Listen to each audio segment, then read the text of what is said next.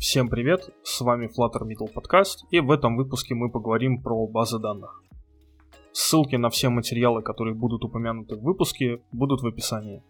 Перед началом поговорим о том, зачем нам вообще базы данных нужны, да, зачем мы их можем использовать, и дальше уже будем говорить на тему, какие базы данных бывают, какие есть э, примеры в Flutter, да, готовые уже реализации плагины, и поговорим о том, когда и что выбирать. Базы данных мы используем для того, чтобы хранить какие-то данные. Спойлер, не все приложения работают через веб, не все стучатся на API. Есть приложения продуктовые, которые работают фактически без интернета, да, то есть э, они данные хранят локально, а, либо данные как-то синхронизируют, но по факту локальные копии существуют. Соответственно, нам нужно какое-то место, да, в принципе, даже, да, для каких-то там e-commerce приложений, нам нужно место, где мы будем хранить какие-то объекты.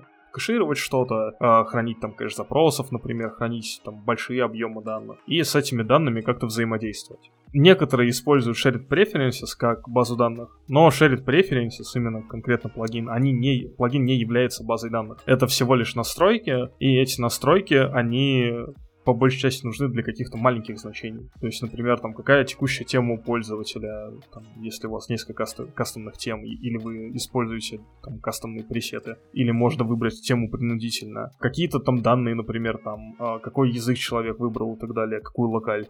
Но Shared Preferences не должны использоваться как полноценная база данных для хранения каких-то больших объемов данных.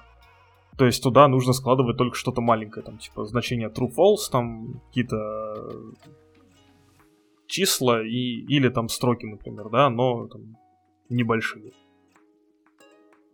Вот. Для работы с данными именно на таком серьезном прям уровне мы можем использовать э, SQL базы данных или NoSQL базы данных. Их отличие в том, что SQL базы данных имеют жесткую структуру, и вам для, например, добавления нового поля к модели в базе данных к объекту, вам нужно писать миграцию.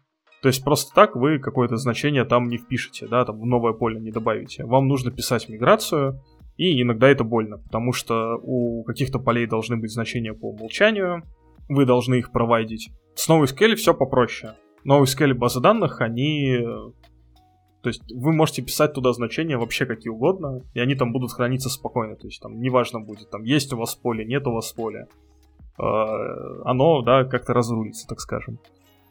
Э, соответственно, с SQL базами данных э, проще в плане, например, там поиска, например, там в плане там сортировки данных, еще чему-то, да, потому что у нас данные в каком-то виде лежат, мы можем к ним обратиться, например, там по индексу, мы можем э, с данными таким, ну, то есть мы можем работать с данными в плане различных манипуляций более действенными способами чем в NoSQL. А, и плюс у нас в SQL есть прям жесткая структура, это иногда полезно, то есть чтобы лишнего туда ничего не писали.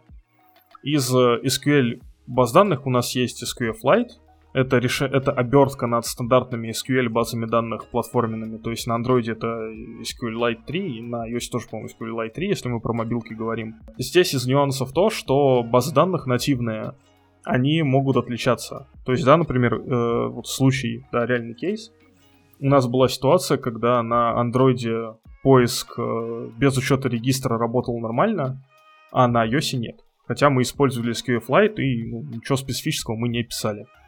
Соответственно, выяснилось, что там нужно было проводить определенные манипуляции перед тем, как э, таблицу создавать в базе данных. Но мы этого не сделали, поэтому у нас на iOS поиск не работал нормально, да, по там, тексту, э, без учета регистра. В итоге выяснилось, что да, на iOS там такая фича, она там из коробки, грубо говоря, не поддерживается, а на iOS она поддерживается. То есть можно нарваться и на такие штуки. Но в то же время э, с QFlight еще такие моменты интересные связаны, да, что, во-первых, вы запросы касательно SQFlight, есть плагины, которые от него отходят и делают это за вас, вы запросы пишете голыми руками. То есть селект, да, там какие-то поля и так далее, вы это все руками набираете. На больших сущностях это делать прям больно. Особенно, когда у вас есть запросы на какую-то специфическую выборку данных. Но в то же время SQLite работает очень быстро, потому что мапится на базы данных нативные. И в целом с данными работать с ним намного приятнее, чем, например, снова с какими-то решениями, которые вам данные отдают просто списком, да, и там вы уже сами должны писать сортировки, фильтры и так далее. Из NoSQL баз данных самая популярная, наверное, это Hive. Вот, э, вокруг Hive э, первоначально было очень много там информации, да, немножко непонятной, да, то есть Hive предоставляли как базу данных, которая работает очень быстро, но у этой скорости есть своя цена. Как правило, NoSQL базы данных, они, ну, если мы говорим про Hive и ему подобное, они выгружают сразу все свое содержимое, всех таблиц, файлов в память. То есть ваше приложение запускается, и во время запуска Hive грузит э, все с диска в память. Ну, казалось бы, да, там приложение будет занимать кучу места. Но проблема в том, что если у вас очень большая база данных, например, 100 мегабайт, у вас приложение просто завалится. То есть у вас будет очень много памяти оно жрать. И Hive это, наверное, решение больше про то, чтобы в каком-нибудь MVP, да, в минимально работоспособном продукте, накидать простую базу данных и с ней как-то работать, а потом уже мигрировать на SQLite, если у вас куча данных. А, в Hive можно хранить данные, кэши для изображений флаттеровские построены на том, что они свои значения в Hive хранят. Это отдельный плагин Flutter Network Image, по-моему, и его кэш. Но могу ошибаться. В Hive можно хранить какие-то маленькие модельки, да, которые не занимают много места. Но если вам нужно хранить очень много данных, то SQLite и, наверное, у вас выборов больше-то и нет, по сути. Да, разве что есть еще Мур, а теперь Drift называется база данных, которая является оберткой над SQLite, одной из фичей которых является то, что э, там можно писать э, запрос на дарте помимо баз данных локальных, да, можно еще немножко затронуть тему баз данных, которые позволяют данные синхронизировать или данные хранить где-то на каком-то сервере, да, удаленном. Самое, наверное, популярное решение это Firebase, да, их база данных. А, с ней я не взаимодействовал плотно, поэтому рассказывать э, много чего не могу. Но если вам нужно кастомное решение, то рекомендую использовать Parse сервер, Ссылка будет на него в описании. И у него есть э, API под Flutter, э, и это прям очень хорошая штука, если вам надо что-то быстро поднять локально и не задумываться над тем, как оно все будет крутиться, на чем. То есть, да, уже люди за вас фреймворк написали. Единственный момент, что Парс не предусматривает все за вас, то есть на какую-то логику обработки данных, как у вас данные будут храниться, как сделать так, чтобы данные не дублировались. Это все надо будет вам руками писать. Hive лишь предоставляет возможность все по-быстрому поднять э, и использовать какие-то свои сервисы, типа там дашборда, да, UI которого уже написан, э, для того, чтобы управлять э, вашим сервером, да, там, и опять же, и работать с данными, которые у вас есть.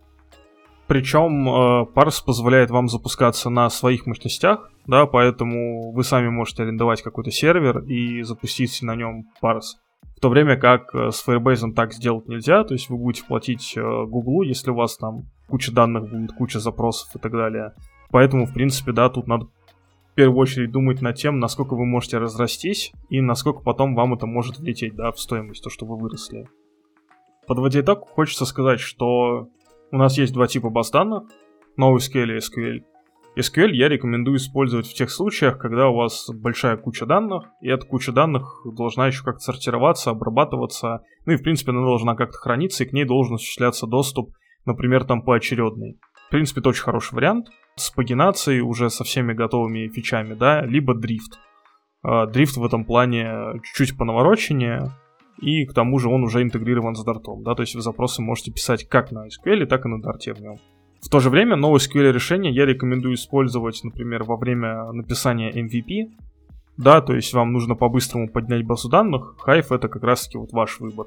Потому что вы не знаете, например, надо ли будет вам локальная база данных или нет. Или когда у нас очень мало объектов, и мы заранее знаем, что мы там, например, там за мегабайт, 2 мегабайта не выйдем.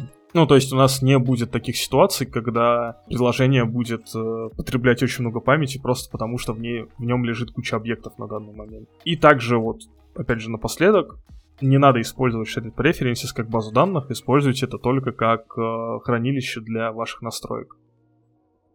Если у вас остались вопросы по этому выпуску, либо по предыдущему, вы можете оставить их в комментариях на той площадке, где вы слушаете данный выпуск подкаста, либо написать мне на почту, которая находится в описании